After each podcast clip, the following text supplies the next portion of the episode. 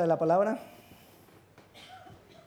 Recuerda que estamos estudiando una serie Árboles de Justicia. ¿Qué da el árbol de banano? El árbol de banano. Bananos. ¿Y el árbol de mango? ¿Y el árbol de justicia? Justicia. Justicia. Árboles de justicia. Nosotros somos llamados y Jesús quiere hacer de nosotros árboles de para que así como el árbol de banano da banano, nosotros, árboles de justicia, demos justicia. Y hoy vamos a hablar de la viña, la parábola de la viña. Jesús habló por medio de parábolas, pero no solamente había parábolas en el Nuevo Testamento cuando Jesús habló por medio de parábolas, sino que también había parábolas en el Antiguo Testamento. Y en el libro de Isaías encontramos esta parábola, la parábola de la viña. Y ahí en la parábola de la viña encontramos, al terminar la parábola de la viña, encontramos Isaías capítulo 5, versículo 7. Lo que espera Dios de su pueblo. Isaías capítulo 5, versículo 7. Lo que espera Dios de su pueblo. Ciertamente la viña de Jehová de los ejércitos es la casa de Israel. Los hombres de Judá planta deliciosa suya.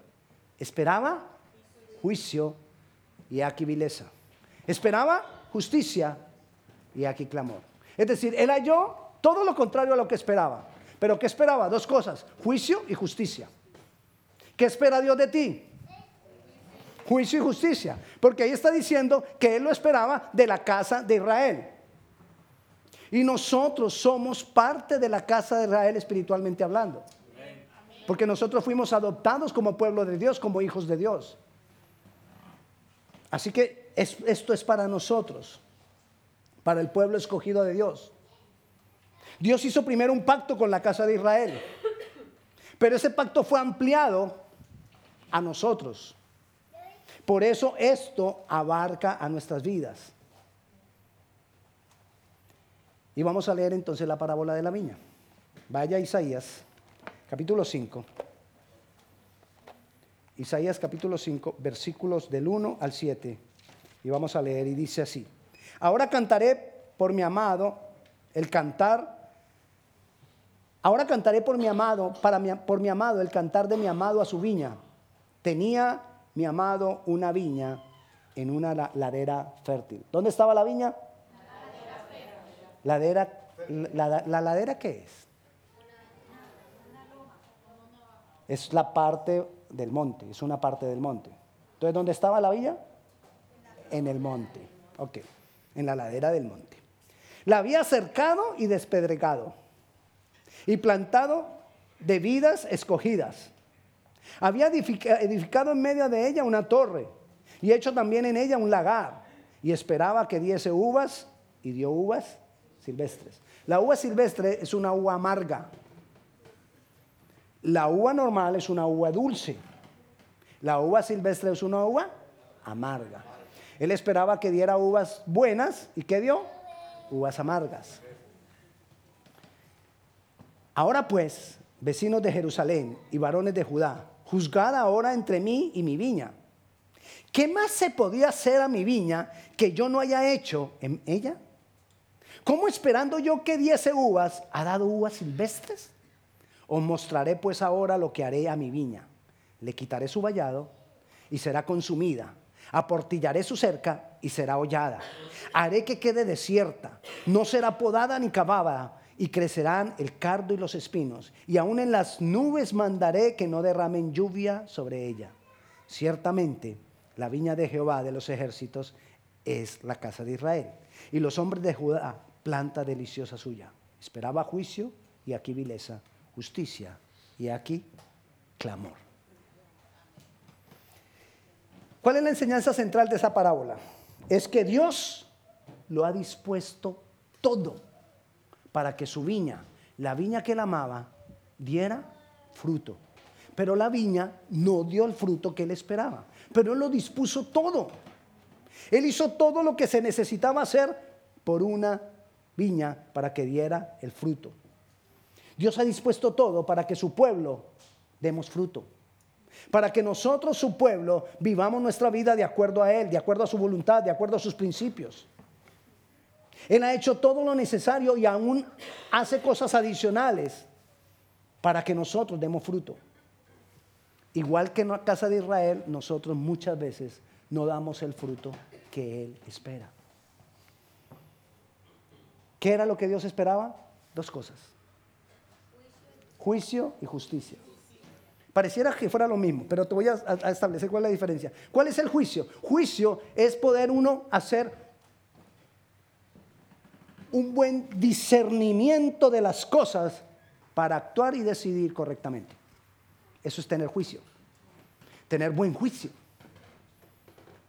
percibir las cosas como deben ser, entender las cosas como deben ser, deducir las cosas como deben ser, pensar de las cosas como deben ser para tomar y actuar de acuerdo a las decisiones, para actuar y decidir de acuerdo a lo que es correcto para Dios. Eso es juicio. ¿Y qué es justicia? Justicia es que nosotros manifestemos el amor de Dios y tengamos por los demás paciencia y piedad. Eso es justicia. Eso es lo que Él espera de nosotros. Que hagamos los juicios correctos para que tomemos decisiones correctas y que mostremos el amor, la paz, la misericordia y la piedad de Dios a los demás. Eso es el todo. Es decir, ya está la, la prédica, ya, usted ya la tiene. Ya se puede ir. No, todavía no. Vamos a mirar algunas cosas adicionales. ¿Dónde estaba la viña? Porque Dios lo prepara todo con un propósito. ¿Dónde estaba la viña? Aquí vamos a encontrar cosas que nos van a enseñar a nosotros cómo yo poder aprovechar todo lo que Dios ha dispuesto para yo dar fruto. ¿Dónde estaba la viña? En el monte, en la ladera del monte. ¿El monte qué representa? El monte representa la presencia de Dios. ¿Usted recuerda cuando, cuando Dios se le reveló a Moisés? En la zarza, que la zarza ardió. ¿Dónde estaba? en el monte. Usted recuerda cuando Dios se reveló a Abraham que él fue a, sacrificar a su hijo y Dios proveyó el sacrificio para él. ¿Dónde estaba? En el monte. ¿Usted se acuerda dónde estaba Moisés cuando Dios le reveló la palabra y le, reveló las tablas de la ley? En el monte. ¿Usted recuerda dónde estaba Jesús cuando se dio el más la más majestuosa enseñanza que se ha podido dar sobre la tierra? Que es la llamada la enseñanza del monte o las bienaventuranzas. ¿Dónde estaba? En el monte. ¿Dónde estaba Jesús cuando murió por ti y por mí? En el monte. El monte representa la presencia de Dios. Tú quieres dar fruto, el fruto que Dios espera. Necesitamos estar en el monte, buscar su presencia. Él lo va a dar todo, Él va a dar todo lo que tú necesitas. Él te va a hacer entendido. Él te va a abrir el panorama. Él te va a dar muchas cosas si tú estás buscando su presencia, si tú subes al monte. Subir al monte es esforzarse por ir más allá, por estar más cerca de Él. Jesús iba y oraba las noches. ¿Dónde? Al monte. Ahí recibía poder, ahí recibía unción, ahí recibía la fuerza que necesitaba. Nosotros necesitamos, si lo necesitó Jesús, mucho más nosotros. Nosotros necesitamos ir al monte. Si nosotros habitamos en el monte, en la presencia de Dios, vamos a dar el fruto esperado. Vamos a hacer lo que Dios espera de nosotros. Versículo 2 dice, la había acercado y despedragado, despedragado. ¿Qué es cercarla? ¿Para qué la acercó? Para cuidarla de las bestias, de lo que iba a venir a devorar las uvas. ¿Y sabes cuál era el animal que más devoraba las uvas? Las zorras pequeñas. Zorras pequeñas. ¿Qué son las zorras pequeñas? Eran unos animalitos pequeñitos que no se veían mucho. Y eso es muchas veces lo que viene a nosotros a sacarnos del dar el fruto, cosas pequeñas. ¿Qué, ¿Qué, es lo que nosotros cuando llegamos a Cristo más fácilmente dejamos? ¿Qué fue lo que, ayúdeme, qué fue, deme testimonio, qué fue lo que primero usted dejó? El cigarrillo, ir a bailar, ir a bailar la rumba, ir a bailar, la rumba, el alcohol, las mujeres, los hombres. Sí, claro, es que siempre nos la tiran a nosotros, las mujeres, las mujeres. Y, entonces las mujeres no tienen que dejarlo, que, que dejen también. Ok, ¿qué más? ¿Ah? Droga. Mentira. Esas son las cosas que más grandes se veían. Entonces las dejamos fácil, pero quedan las zorras pequeñas. Lo que no se ve. El rencor, la falta de perdón, el odio, la amargura, la envidia, el orgullo, los celos, el mal juicio. Él esperaba juicio y encontró todo lo contrario, malos juicios en nosotros, pensando mal de, lo que no tenemos que pensar mal. Pero ¿qué hizo él? Él cercó la viña para que esas zorras no vinieran. Y eso ha hecho Jesús con nosotros. Él nos ha cercado para que no venga la viña, perdón, para que no vengan las zorras. Pero nosotros muchas veces dejamos que el cerco se dañe y se empiezan a entrar las zorrillas y no decimos nada. Y no nos damos cuenta y no nos apercibimos de que están pasando cosas. De que el portillo está quebrado. De que la cerca que él puso no está funcionando. Porque nosotros no hemos dejado que funcione. Dice, y la despedragó. ¿Qué es eso? Quitó las piedras quitó los obstáculos, quitó las cosas que nos impiden llegar a Él. Las piedras generalmente, imagínese usted cavando un pozo para hallar agua y encuentra piedras, es el impedimento para hallar el agua. ¿Qué hay que hacer? Quitar las piedras. Y si la piedra es muy grande, ¿qué hacen los grandes fabricantes cuando quieren abrir un hoyo y hay una piedra muy grande? ¿Qué le meten? Dinamita. Y si hay piedra, nosotros tenemos que meterle dinamita dunamis en griego, poder de Dios en oración. Porque Él ya lo dispuso para que tú y yo pudiéramos tener libertad a llegar a Él y dar el fruto que Él espera. Él lo dispuso. Te estoy hablando de, de todo lo que Él dispuso para nosotros. Y plantado vides escogidas. que Él ha plantado en nosotros? Lo mejor. En nuestro corazón Él ha plantado el Espíritu Santo. Para que haya un fruto dulce de nosotros para que no, salga amargura, para que salga dulzura, para que salga paz, para que salga amor, para que salga piedad. Pero ¿qué sale muchas veces? Juicio, mentira, engaño, señalamiento, odio, ira. Pero Dios lo, lo, dispuso todo para que su viña diera el fruto. ¿Qué más hizo? Dice, había edificado en medio de ella una torre. Imagínese esto. Dice que una torre Continúe. ¿Y qué más? Ahí en el versículo 2, una torre, ¿qué más puso? Y un lagar. Entonces, está la torre, la torre arriba tiene un estanque. ¿Para qué el estanque? Para el agua. Y al lado de la torre está un almacén que es el lagar. ¿Y qué pasaba en el lagar? Se pisaba la uva para sacar el vino. Dios puso todo eso. Puso la torre. ¿A qué se asemeja la torre y el lagar? Al templo de Dios. Dios ha puesto la iglesia para que tú puedas dar el fruto que esperas. ¿Y qué hay en la iglesia? Arriba, en la torre, ¿qué había? Agua. ¿Qué hay en la iglesia? ¿Qué estás recibiendo? El agua viva, la palabra del Señor, para que tú seas vivificado, para que nosotros recibamos refrigerio Y así como nosotros tenemos que estar en Dios, nosotros necesitamos estar en la iglesia. Pero ¿saben muchas veces cuando estamos en la iglesia? Cuando tengo tiempo.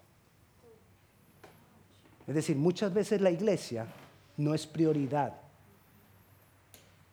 sino cuando me queda tiempo voy a la iglesia. Por eso muchas veces no damos el fruto que esperamos. Porque el congregarnos no es prioridad porque el congregarnos no es lo principal. Pero cuando nosotros tomamos las decisiones correctas y dejamos que, sabemos la importancia que tiene la iglesia en nuestras vidas, en esto yo sí le digo, sea, sea egoísta, piense en usted. Vea a la iglesia como algo para su beneficio. Entonces permanezca en ella. Permanezca en ella. No se pierda bendiciones. Hay bendiciones que, miren, muchas de las bendiciones de Dios son como aguas que pasan. Una gota de agua que pasa por el río, ¿cuándo la vuelve usted a ver? Ya pasó. Ya. El que estuvo cuando se, cuando se cayó esa gota se mojó y el que no estuvo no se mojó. La bendición que hubo el domingo pasado la tuvieron los que, los, que estuvieron el domingo pasado. La bendición que hubo el jueves en la oración la tuvieron los que estuvieron el jueves en la oración. la, bendición que tendrá, la bendición que Dios dará mañana a las siete y media en la, en, la, en la clase, la recibirán los que estén en la clase. Y así en cada tipo de reunión. La bendición que recibieron las parejas el día de la reunión de parejas, solamente los que estaban. La reunión que tuvimos ayer, la, bendición que tuvimos ayer, los que estuvimos en el desayuno de hombres, que nos dieron disque desayunos al patrón. Yo no sabía que era eso. Cuando me aparecen que carne, chorizo, queso, arroz, frijoles, no. Claro, era solo para hombres. Porque no es que era el patrón. Será la bendición. Pronto van a tener desayunos de mujeres a la patrona, de verdad.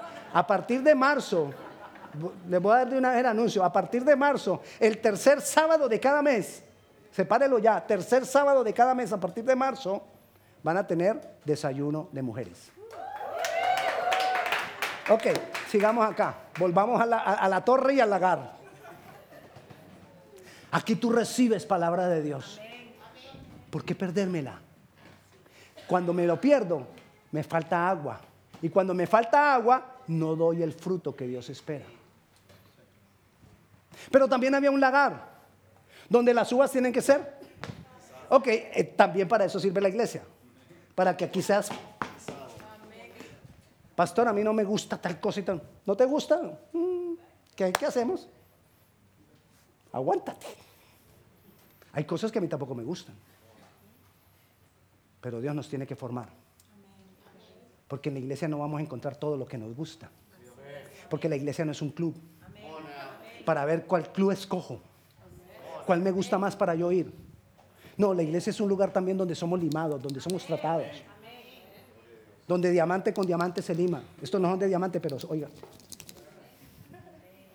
¿Sí? Y hay cosas que de pronto hay choque y hay cosas que yo, ay, pastores, que mire que es que fulano, sutano. Amén, hermano. Gloria a Dios. Está saliendo vino de ti. Está siendo pisado para que salga un vino agradable. No le huyas a la pisada. Afróntalo. Ve con el Señor. Dile por qué siento esto. ¿Por qué me duele que la gente haga esto? ¿Por qué me duele que, fulano hizo esto? ¿Qué hay en mí que me está doliendo eso tan fácil? ¿Qué hay en mí que me duele que, que Pepito no me salude? Aquí no hay ningún Pepito, ¿verdad? Ok, si hay Pepito. Ok, entonces no Pepito. Ah, ok. Entonces, eh, otro, Pepito. Aquí somos formados.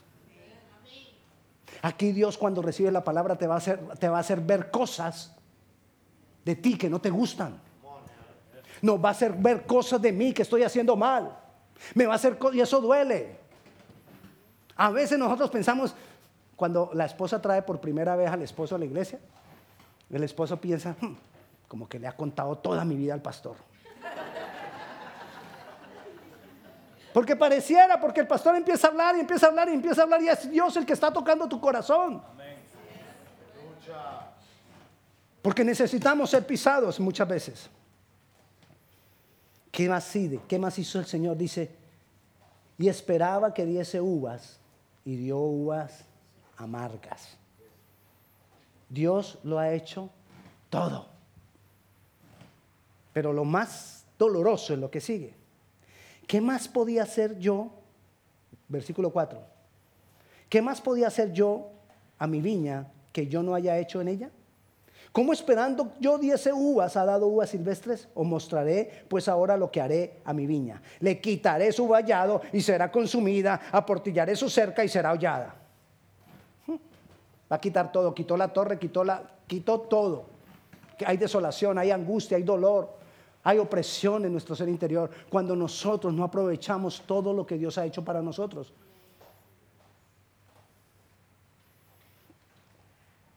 Pastor, mi vida está seca. Claro, porque no hemos aprovechado todo lo que Dios ha hecho para nosotros. Señor, pastor, ¿por qué no hay felicidad? Dios mío, ¿por qué no hay felicidad? Porque no has aprovechado todo lo que Dios ha hecho, todo lo que Dios ha preparado. Necesitamos ponerle a nuestra vida un propósito en Dios para ser fieles a Él. ¿Qué Dios espera de mí? Y voy a aprovechar todo lo que Él ha dispuesto. Dios ha dispuesto personas trabajando en la viña solo para que tú des fruto. Poner manos que a veces te llaman y te hablan de Dios solo para que tú des fruto. Son obreros de la viña. Ha puesto pastores, ha puesto líderes, ha puesto, personas espirituales para que labren en tu, en tu corazón como viña. Y no lo aprovechamos. ¿Qué espera Dios? Juicio, ya sabemos que es el juicio. ¿Qué espera Dios? Justicia, ya sabemos que es la justicia. Hablamos de ser fieles a Dios. ¿Qué más pasó con la viña? Quedó desolada, desprotegida por no dar el fruto esperado. Pero Dios no anda buscando a ver quién dio fruto. Este no dio fruto, le voy a quitar todo. Este dio fruto, lo dejo. Este no, no, no, Dios no anda en eso. ¿Sabe Dios qué hizo? Dios estableció leyes. Y las leyes se cumplen y Él no tiene que andar detrás de nadie. El que cumplió recibirá la recompensa. Sea desolación o sea bendición y estableció las, leyes. Así como cualquier ley. Así como leyes físicas. La ley física de la gravedad. Hay leyes físicas que nosotros hemos aprovechado los hombres para bendición de nosotros. Usted no ha visto las grandes máquinas ahora que cuando, cuando descubrieron la fuerza de la hidráulica, empezaron a hacer una cantidad de máquinas con una fuerza poderosísima para levantar cualquier cosa. Las grúas ahora levantan cualquier ¿Por, qué? Porque los hombres descubrimos las leyes físicas y las hemos aprovechado para beneficio nuestro. Igual hay que hacer con las bendiciones, con las leyes espirituales y con las leyes del reino. Necesito entender las leyes para aprovecharlas para mi bendición, para mi beneficio. Y entonces ahí encontramos una ley, una ley espiritual. La llamo la ley del uso.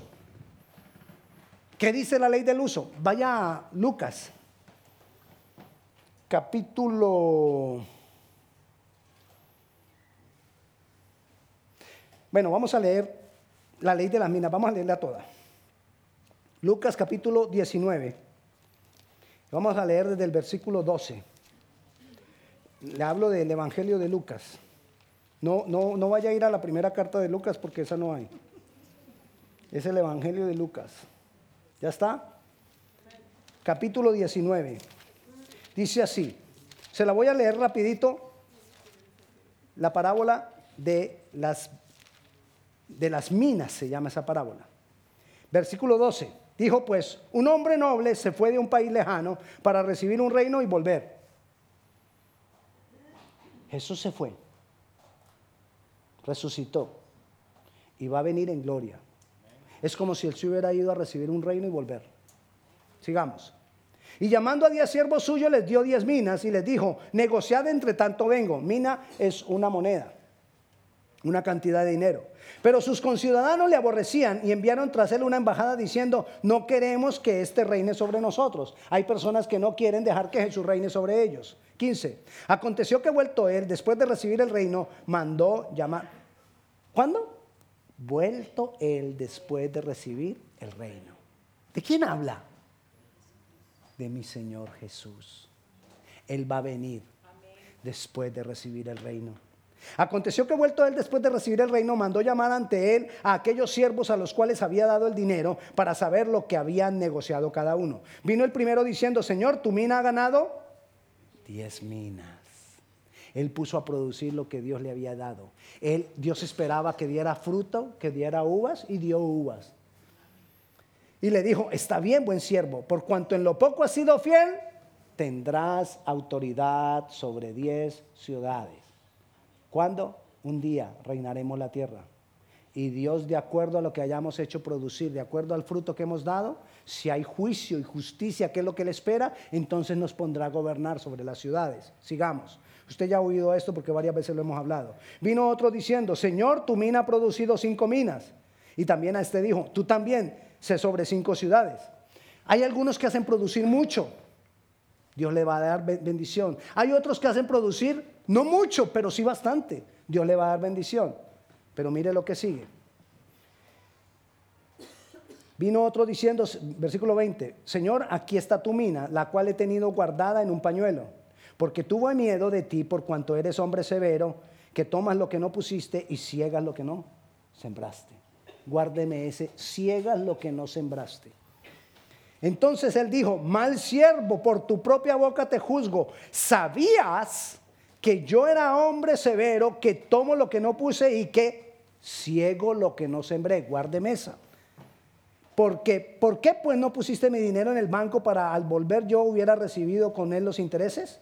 Y dijo a los que estaban presentes, quitarle la mina y darla al que tiene diez minas. Ellos le dijeron, Señor, pero ya tiene muchas minas. Pues yo os digo que a todo el que tiene se le dará, mas al que no tiene, aún lo que no tiene, se le quitará. Esa es la ley del uso. ¿Qué dice la ley del uso?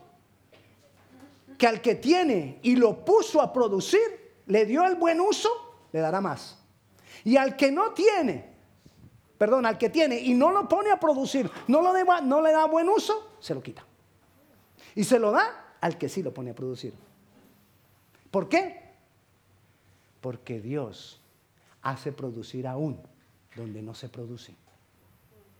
Él mismo dijo, le repito este versículo, el versículo 22. Mal siervo, por tu propia boca te juzgo. Sabías que yo era hombre severo, que tomo lo que no puse y que ciego lo que no sembré. Ahí hay una revelación. Eso de que Dios ciega donde no sembré, donde no sembró. Es que Dios tiene la capacidad de que así no, Él no haya sembrado. Él tiene la capacidad por su poder y porque Dios hacer que dé fruto. Él puede hacer que nosotros demos fruto donde no es tiempo de dar fruto. Él puede transformar nuestras vidas para que nosotros hagamos lo que nadie espera que salga de nosotros, para que salga lo que, lo que nadie espera. Él es capaz de hacer de que tú compres en tiempo que no se compra.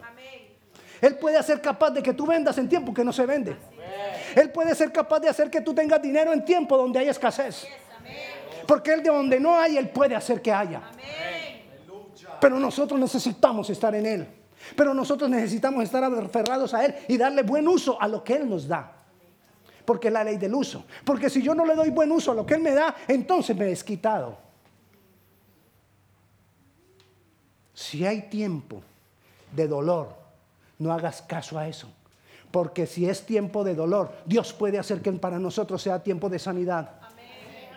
Si hay tiempo de hambruna en la tierra, Dios puede hacer que para nosotros no haya hambruna en la tierra. Porque Él ciega donde no hay. Porque Él abre camino en medio de la soledad y en medio del desierto y en medio de la oscuridad.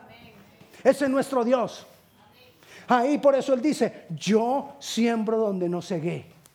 Yo puedo recoger donde no he sembrado porque yo soy Dios. Y yo estoy contigo. ¿Por qué tienes temor? ¿Por qué, tienes tus ojos puestos en las cosas que van a acabarse? Pon tus ojos en mí. Y yo voy a hacer que tú produzcas cuando no es tiempo de producir. Yo voy a hacer que tú des fruto cuando no es tiempo de dar fruto. Así que si, aquí en la tierra empiezan a decir que va a haber una escasez financiera, ¿a ti qué? Si nuestro Dios puede hacer que nosotros tengamos unas buenas finanzas en medio de una baja financiera. Y si nos amenazan y que se va a acabar el dinero y que ya no hay dinero y que ya no hay trabajo, pues yo tengo trabajo cuando no hay trabajo. Esa es la fe que tenemos que tener nosotros. Pero tengo que darle buen uso a lo que Dios me ha dado. Así que si a ti te dicen, no vayas a pedir trabajo allá porque yo ya fui allá no hay trabajo, tú puedes ir a pedir trabajo allá. Porque tu Dios puede recoger donde Él no se ha sembrado. Amén. Es la fe que yo tengo que tener. Hermano, no vaya a pedir el préstamo porque hoy no es tiempo de préstamo. ¿Y? Yo tengo un Dios grande. pero tengo que darle buen uso a lo que Dios me da. Tengo que dar fruto de lo que Él espera. ¿Qué espera Él de mí? Juicio y justicia. Y dice terminando la parábola, y también aquellos mis enemigos que no querían que yo reinase sobre ellos, traerlos acá y decapitarlos delante de mí. Versículo 26 y versículo 27 nos está hablando de dos juicios. El versículo 26 está hablando de un juicio para dar de acuerdo a lo que produjimos. Y el versículo 27 está hablando de otro juicio para aquellos que no dejaron que él gobierne sobre ellos. Nosotros vamos a estar en el primer juicio, donde vamos a recibir, pero de acuerdo a lo que produjimos. ¿Cuál es el fruto que tú estás produciendo? Dios espera de ti un buen juicio, que tú tengas un, un buen discernimiento de las cosas, de lo bueno y de lo malo, del pecado y del no pecado, de lo justo y de lo no justo, de lo puro y de lo no puro, de lo vil y de lo sagrado, de lo santo y de lo profano, que tú hagas un buen juicio de todas esas cosas. Pero también Dios está esperando que tengamos justicia por la gente, que amemos la gente, que mostremos el amor de Dios, que mostremos piedad sobre ellos, que amemos lo que Dios ama y que expresemos el amor que Dios expresa. Tenemos que aprender a amar lo que Dios ama. Y Dios ama a la gente. Y Dios más ama al borracho. Y Dios ama al perdido. Y Dios ama al homosexual. Y Dios ama a la prostituta. Y Dios ama a todos los ama. Que ellos no amen a Dios es otra cosa. Pero Dios los ama a ellos y tenemos que mostrar nuestro amor. No solo al que me gusta, no solo al que me cae bien. Yo tengo que mostrar mi amor aún al que no me gusta y más aún al que no me cae bien. Todos ustedes me caen bien. Pero vamos a mostrarle amor al que está allá afuera. Al que se burla de nosotros, al que nos señala, al que nos juzga. Eso es lo que espera Dios de nosotros. Pero necesitamos estar en el monte, pegados de Él. Dios ya lo ha hecho todo por ti, solo pégate, pégate a Él, no más. Dios no espera nada más de ti. No, tienes que hacer sacrificios, no tienes que, que hacer penitencias, no tienes que hacer grandes cosas.